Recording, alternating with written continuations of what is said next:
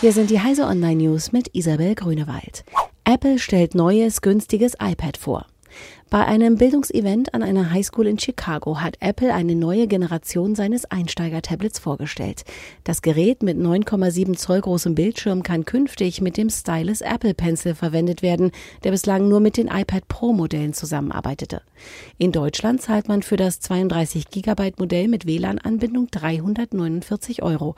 Das Vorgängermodell kostete bei Apple noch mindestens 399 Euro. Firefox-Erweiterung schützt vor Tracking und isoliert Facebook. Die Firefox-Erweiterung Facebook Container will verhindern, dass Facebook die Nutzer durchs gesamte Web verfolgt und Daten sammelt. Dazu isoliert der Browser das soziale Netzwerk in einem Spezialtab.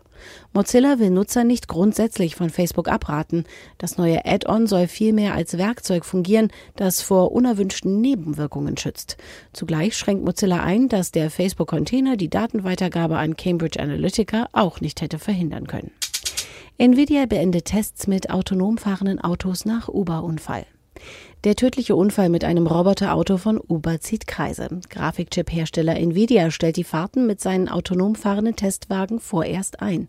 Man wolle erst aus dem Uber-Unfall lernen, erklärte Nvidia dem Sender CNBC.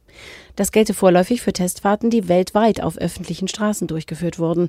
Neben den USA und Japan fanden solche Fahrten auch in Deutschland statt. Zugleich sei die Firma aber weiterhin überzeugt, dass Roboterwagen auf lange Sicht viel sicherer als menschliche Fahrer sein würden. Amazon löscht Angebote jugendgefährdender Computerspiele.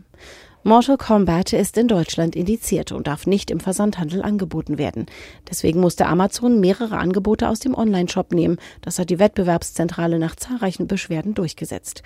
Außerdem wurden die Anbieter verwarnt, weil sie Spielkonsolen mit drei verschiedenen Mortal Kombat Spielen angepriesen hatten. Diese und alle weiteren aktuellen Nachrichten finden Sie auf heise.de.